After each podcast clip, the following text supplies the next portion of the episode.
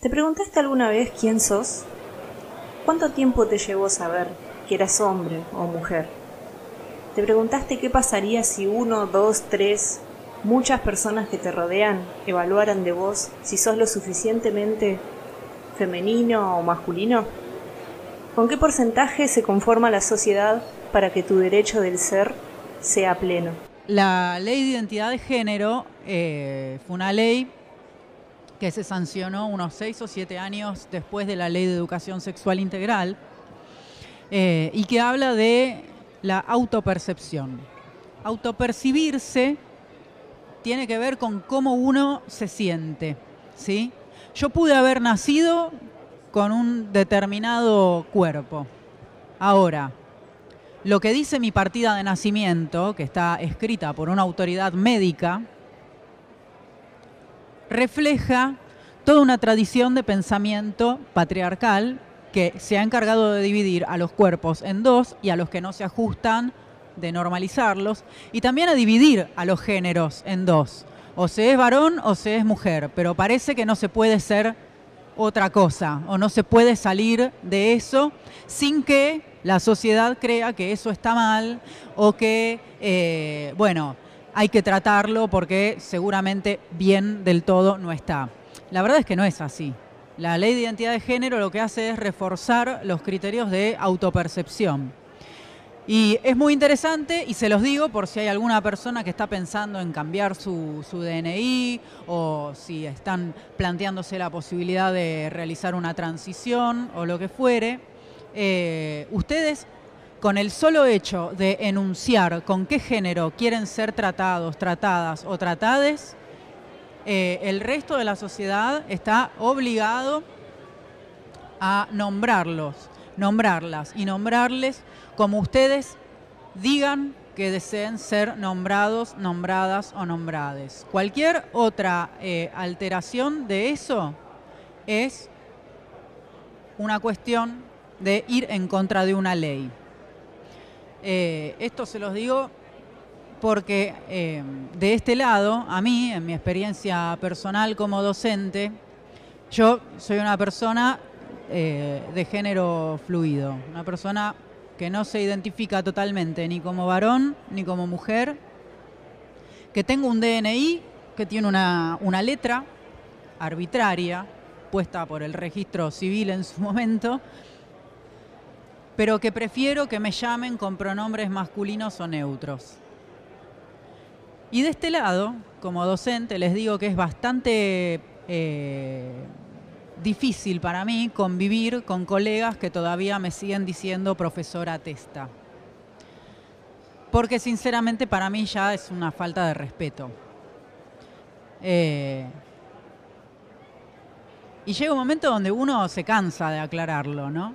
Eh, por eso lo bueno de que exista una ley como la ley de identidad de género, porque de algún modo ampara y te acompaña eh, en este proceso que no es nada fácil, que es como lo que se planteaba eh, ella, ella, él, ella, como se planteaba ella, que es nada más y nada menos que la búsqueda, la construcción o la deconstrucción de una identidad. Porque a mí me llevó muchos años y también me llevó mucho miedo eh, poder eh, hablar, poder decir, pero les aseguro que mm, el alivio que, sentí desde el momento en el que pude decir quién soy, no hay, eh, no hay manera de explicarlo. No se los puedo explicar, es algo que, que se vive. Todos los 14 de julio se celebra el Día de la Visibilización No Binaria, para reivindicar todas las identidades de género que no se identifican con las social y culturalmente establecidas. Mateo Diosque, poeta no binario, escribió, No soy espejo de nadie, sobre todo porque nadie posa la mirada sobre mí, realmente en cambio soy espejo de mí mismo. Cuando decido transicionar sin manual, sin nombrarlo, en los términos de alguien más. Soy Mariana Silvestro y esto es O3 en Steam.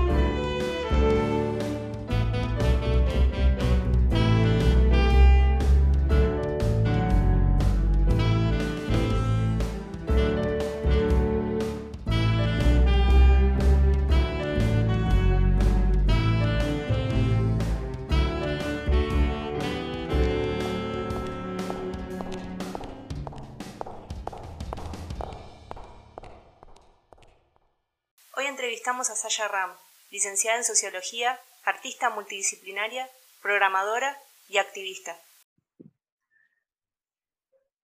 Bien, perfecto. Bueno, Saya, un honor, un gusto de nuevo verte. Saya Ram es quien va a brindar esta charla, artista multidisciplinaria, feminista, amante de la innovación. Su trabajo en lo tecnológico se enfoca en la búsqueda de soluciones utilizando la inteligencia colectiva e innovación ciudadana.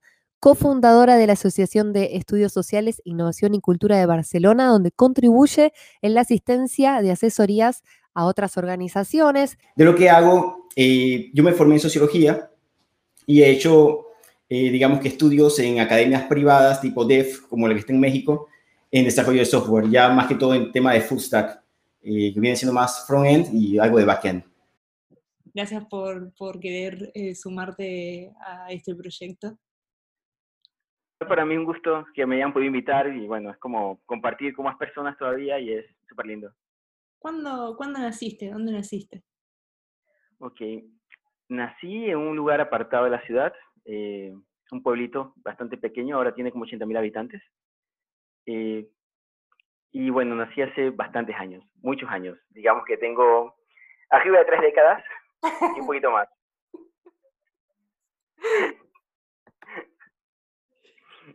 ¿Y mm, em, en, tu familia había alguna influencia acerca de, de, lo tecnológico, lo científico, hacia lo que te orientaste a estudiar? Bueno, curiosamente, en mi familia una gran parte son comerciantes y otra parte están dentro de un mundo, digamos que más burocrático y político. Y bueno, estoy bastante apartado de, esa, de esa facción de la familia porque es muy, es como un constante discutir a veces sobre ideas y es mejor evitar eso. Y por otro lado, bueno, mi abuela era educadora y una de mis abuelas y la otra parte, mi, otra abuela era de descendencia china. Entonces, tengo una mezcla bastante curiosa de, de influencias diferentes. Una era educadora, pero también fue la primera alcalde en el pueblo. Ah, interesante. Entonces, era un grupo de mujeres feministas muy fuertes en su momento. Eh, les tocó muy duro. O sea, mm. Así que eh, de, lo que han de lo que trabajaron, hay un legado que ahora da fuerza para, para poder hacer muchas cosas más. Excelente. Y mm, vos, digamos, de, de profesión, eh, estudiaste sociología. Así es.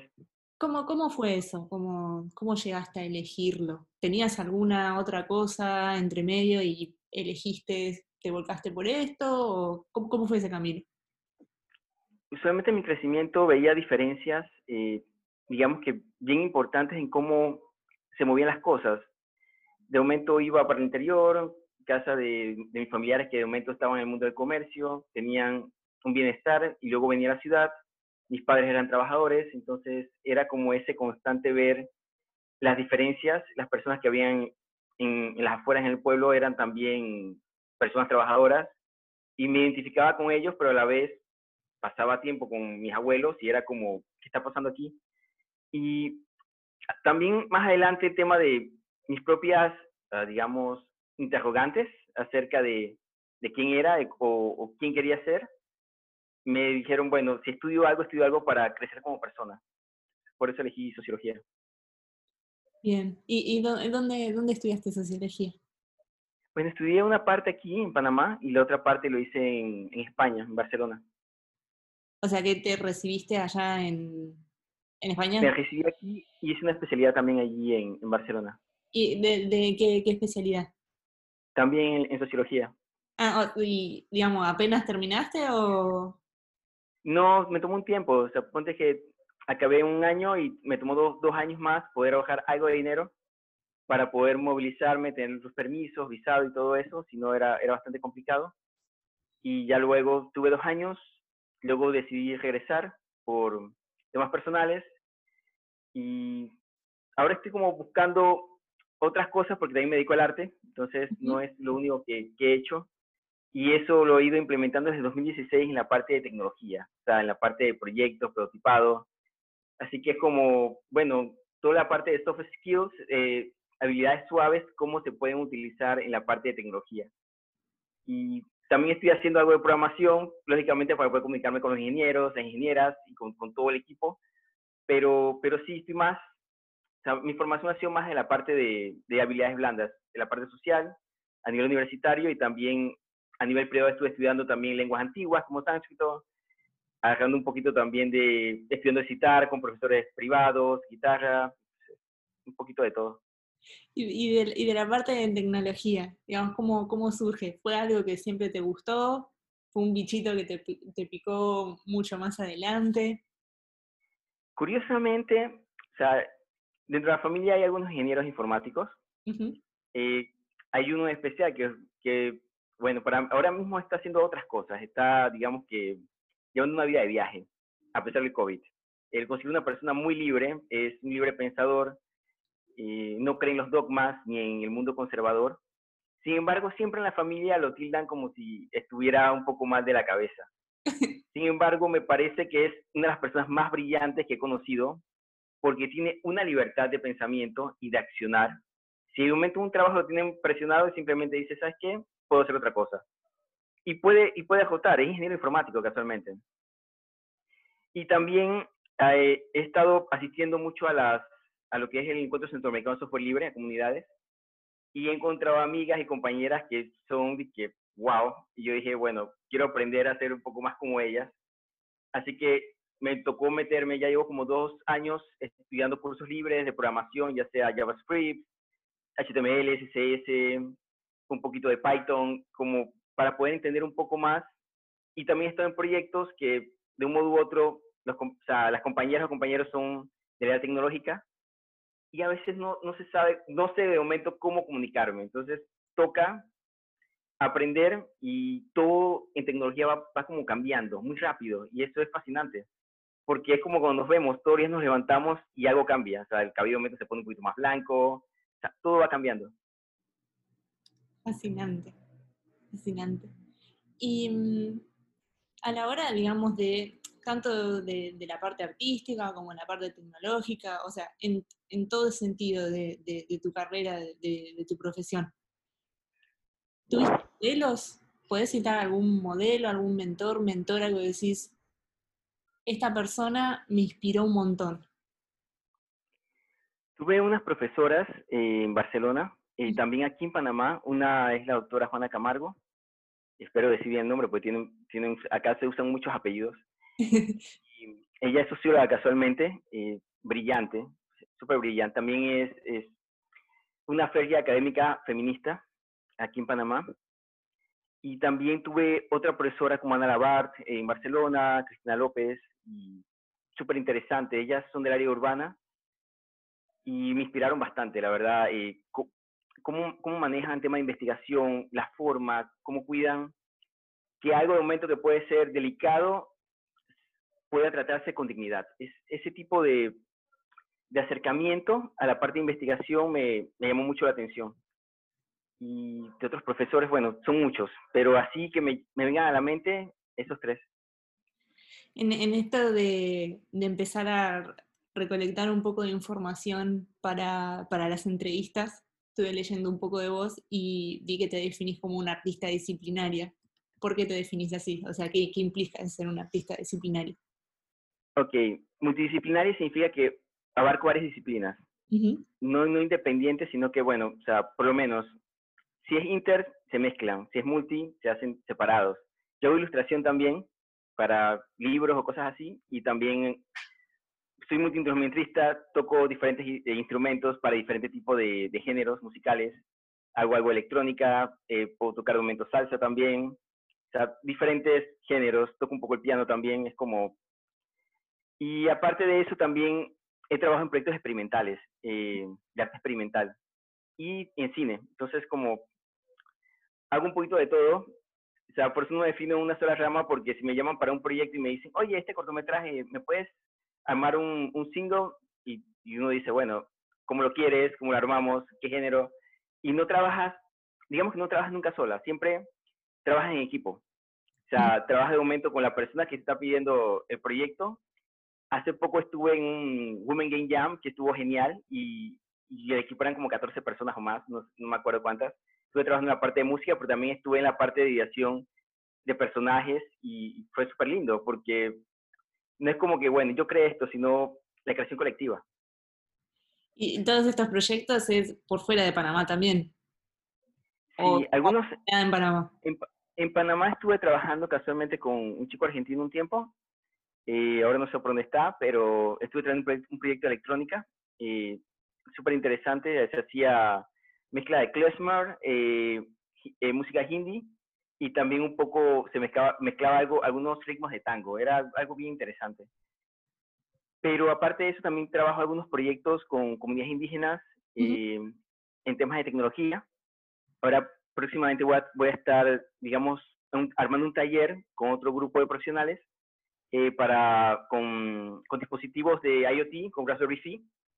Y bueno, se va a hacer un taller introductorio, pero a futuro la idea es implementar otros talleres. Iba a decir multidisciplinaria, pero después me acordé de lo que dijiste recién, entonces dije, interdisciplinaria, un montón de cosas. Em, ¿Qué es la, Asociación de Estudios Sociales, Innovación y Cultura? Bueno, yo tuve un programa que, bueno, es, ahora se convirtió en un máster oficial y, bueno, era como el previo para, para estudios de doctorado. Me tocó volver, por eso no continué. Pero de allí muchos compañeros sí continuaron y casi todos ellos decidieron armar una asociación. Yo estuve también en la parte de, fundación de la misma y de allí hemos asesorado algunos proyectos, tanto aquí en Panamá, hemos participado también en, digamos que en cumbres, en calidad de observadores, estuve en la del 2018 como observadora de la cumbre de actores sociales vinculada a la cumbre de las Américas, eh, algunos proyectos de participación ciudadana en mi país también, aquí en Panamá, unos proyectos en México, eh, charlas, algunas asesorías, y bueno, allí hay, digamos que hay compañeros de todas partes. Está de Chile, Italia, España, México, Brasil, bueno, hay un poquito de, todos lugares y de ahí tenemos un proyecto que se llama Blog de Sociología y el blog lleva del 2010, 2011 más o menos y es más que todo para mantenernos en contacto. Hacemos algunas publicaciones, comentarios de situaciones que, que han pasado y más que todo eso, o sea, es, es como una asociación de profesionales de ciencias sociales, Y, digamos, de, de, todo este camino de carrera que hiciste, si tuvieras que citar el mejor recuerdo de la profesión. Uf, quizás, quizás puedan ser los recuerdos más amargos, eh, que pueden ser, si son los que te dan una sonrisa después en el camino. Hacen como un, como que hacen esa parte que gire.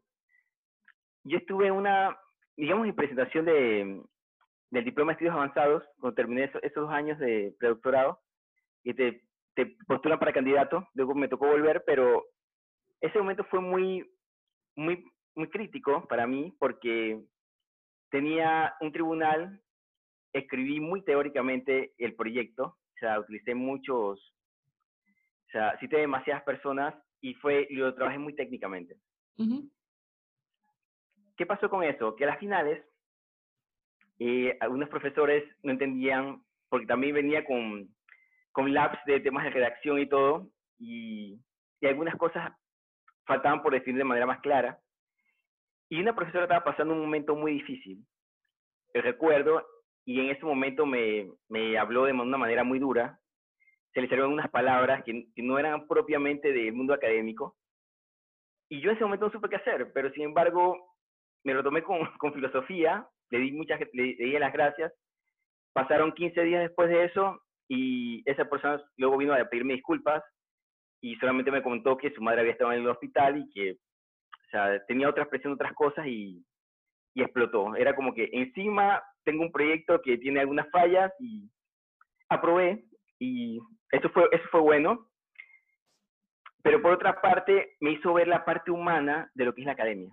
No, mm. no todo es como en el mundo lógico, no todo es 0, 1, 1, sino que hay, hay otras cosas, como pasa por lo menos con el blockchain, que entre el 0 y 1 hay un montón de números hacia atrás, hay, hay un montón de valores.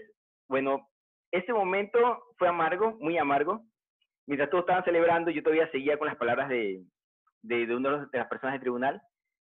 Sin embargo, cuando pasaron los días me hizo ver esa otra parte. O sea, no todo puede estar escrito en piedra y, y cada persona también puede digamos que, ser humana dentro de esas estructuras. Y eso es bien importante. Tal cual, tal cual. Y, sobre todo, ¿no? Es, es, como bastante reparador en el momento de que te pide disculpas, porque digamos es como que podés entender esto que me, quedé pensando en esto que vos dijiste de, de lo de la academia, ¿no? Este, de, de, lo, de la dureza, de lo cerrado, digamos.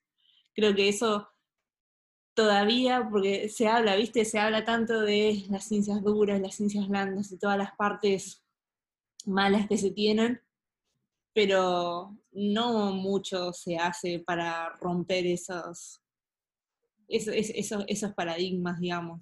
Es todo como hay que conservar una postura, y esto tiene que ser así, este, y se sufre un montón en, en todos los ámbitos, pero no sé por qué sostenemos ciertas, eh, ciertos significados de, de, cosas que hace que la carrera a veces se haga muy puesta arriba.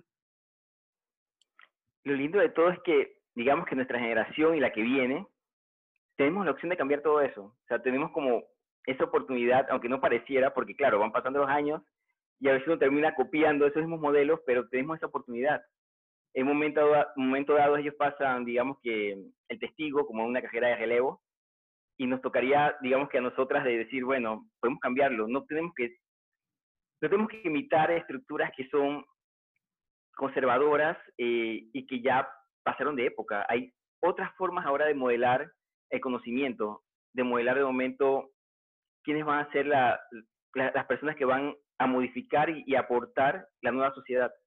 Y eso, eso es lindo, a pesar de que llevamos eso allí, pero nos toca. Es duro, es duro, es duro porque es como, cuando te toca dice, igual son la generación del cambio, dice, como, ya no quiero estar acá, pero bueno, toca. Eh, participas en muchas comunidades de tecnología, así es, ¿no? Sí, o sea, cuando me inviten aparezco, sí. Hace poco, estuve, un poco? Hace poco estuve, bueno, estuve en el 2018 eh, en, un, en un foro con media chicas, fue súper lindo. Conocí, wow, o sea, estaba, una chica le llaman Gamer, eh, ella se llama, tengo demasiados nombres en la cabeza ahora mismo, pero a Valeria que chequean también, a Jazz de media chicas, bueno, todas genias. y hay otro grupo también donde allí no he participado, pero sí estoy en el foro, eh, no estaba full, eh, se llama Hijo Chicas, y bueno, allí ellos tienen, ellas tienen un proyecto que se llama el Mapa de las Mujeres, que es súper lindo, y han amplificado en México, en, en España, tienen varios países donde han amplificado, y súper lindo el proyecto de, cómo se diferencia en un momento las estructuras de las ciudades, las calles, eh, los nombres de las personas, si son, si son de género femenino o masculino, es, es, es bien interesante. Y bueno, allí le, encuentras en el americano de software libre, que ya hay de varios grupos, hay de Mozilla, hay de Fedora, de, casi todos los grupos de, software libre. Hay personas maravillosas de todos los países de Centroamérica, de Belice, Honduras, Salvador, bueno, tengo recuerdos de todos y seguimos en comunicación. Ahora estoy como en un proyectito dentro allí que estamos adelantando presupuestos y cosas así, eh, también para la comunidad. Así que es como, sé que si, si viajo, en un momento dado, si quiero de momento, no sé, toca ir a Bolivia, tengo una hermana allí, o si voy de momento a Costa Rica, igual también. Hay, hay otro grupo que se llama Gigers Latam, ahí eh, pude participar en unas conferencias también. Ahí tengo unas amigas, eh, una se llama Carla. Eh,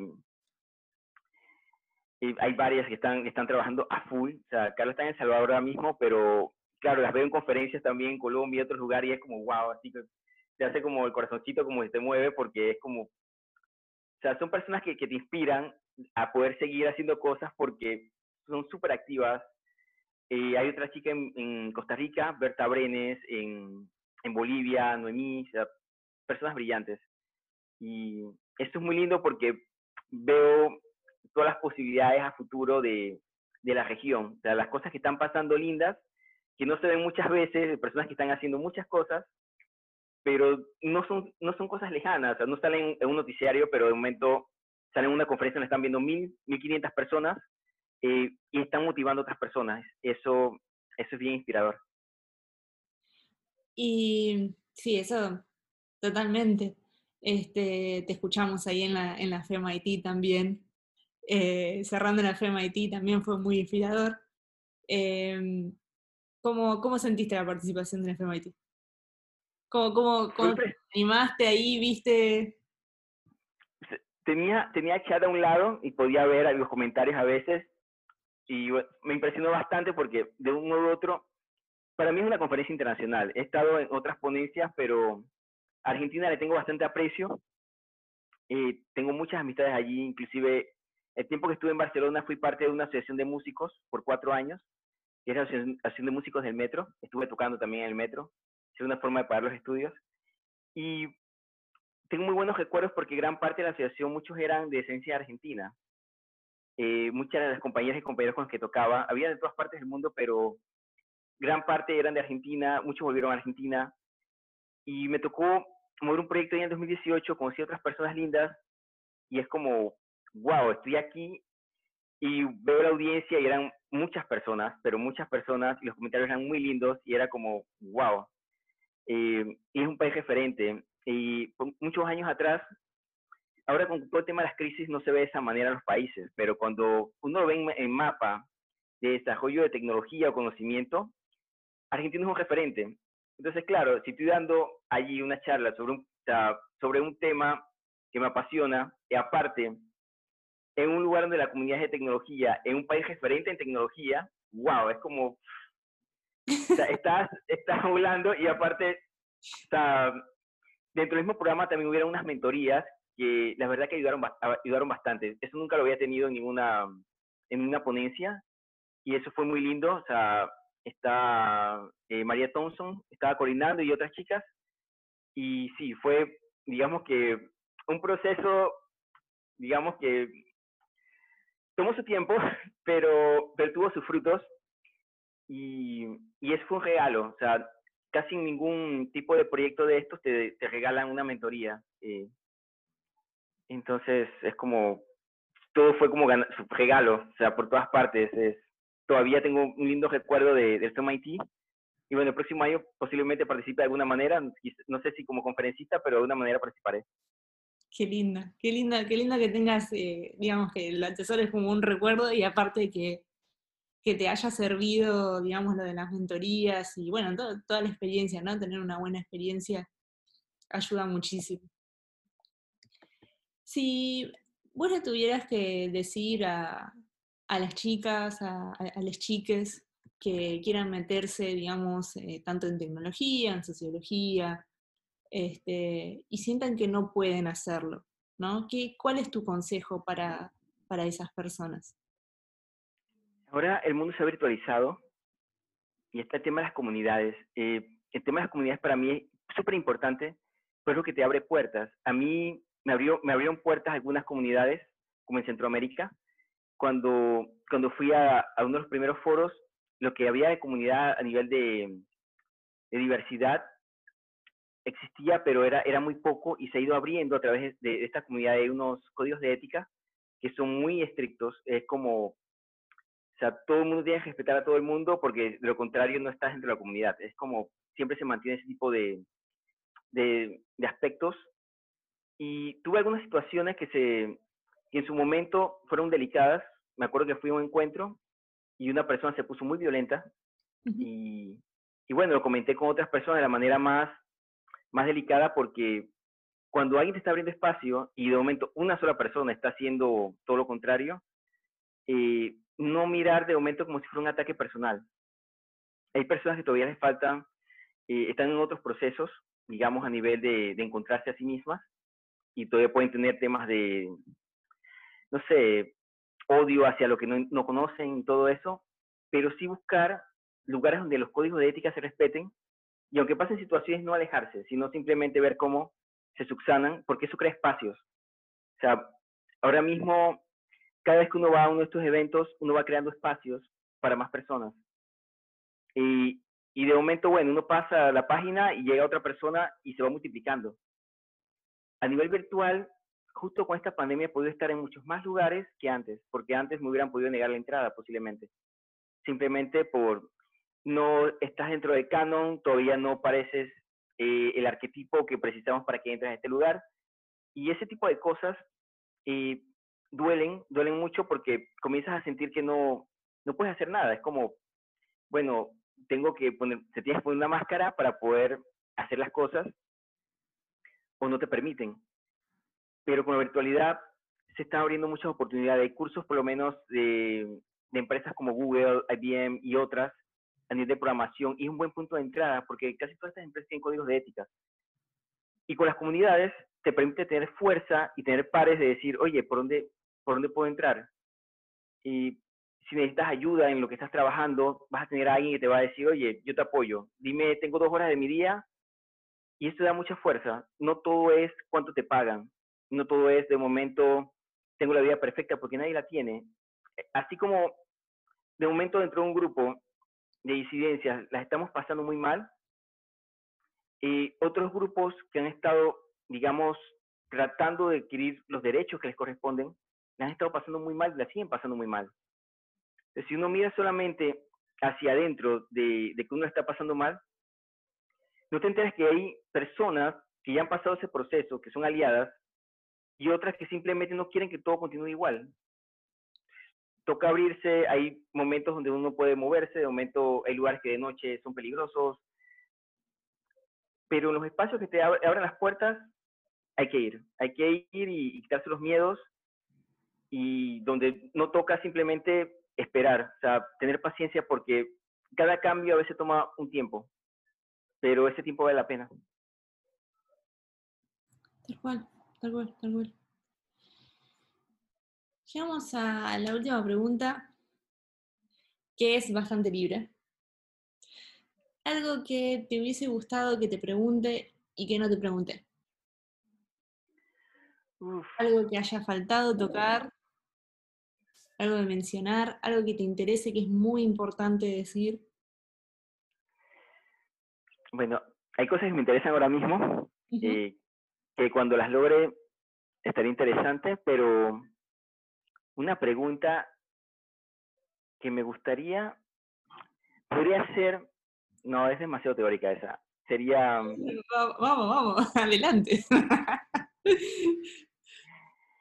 ¿Qué importancia tienen las palabras para mi, para mi persona en el mundo que vivimos actualmente? Eso sería una pregunta que me gustaría de momento tener así como... ¿Te gustaría responderla? Adelante. Ok.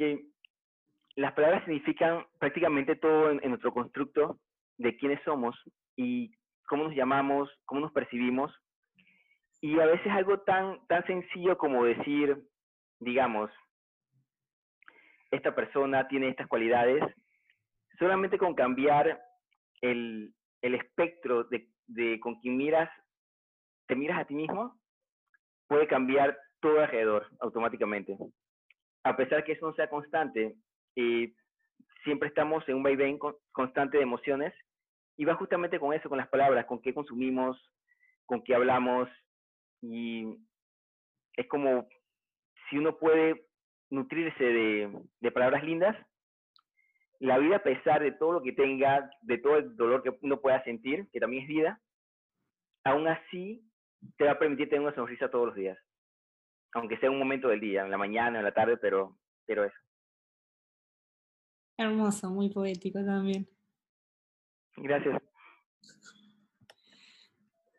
Bueno, Saya, te agradezco sumamente tu tiempo, a pesar de que tenemos, hay poco tiempo horario de diferencia. Hay dos horas de diferencia. Pero, pero hay un tiempo. Y aparte el futuro. Eh, claro. Estoy usando, te voy a pasar las horas usadas.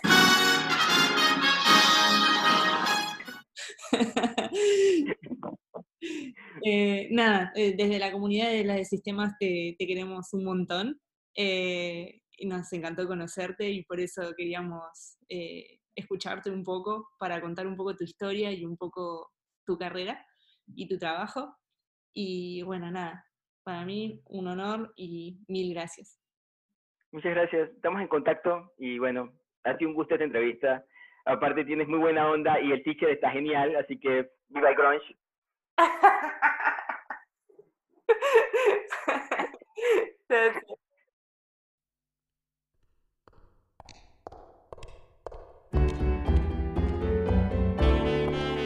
Mujeres en STEAM es un proyecto colectivo de la creación de Mariana Silvestro con apoyo de la comunidad Las de Sistemas.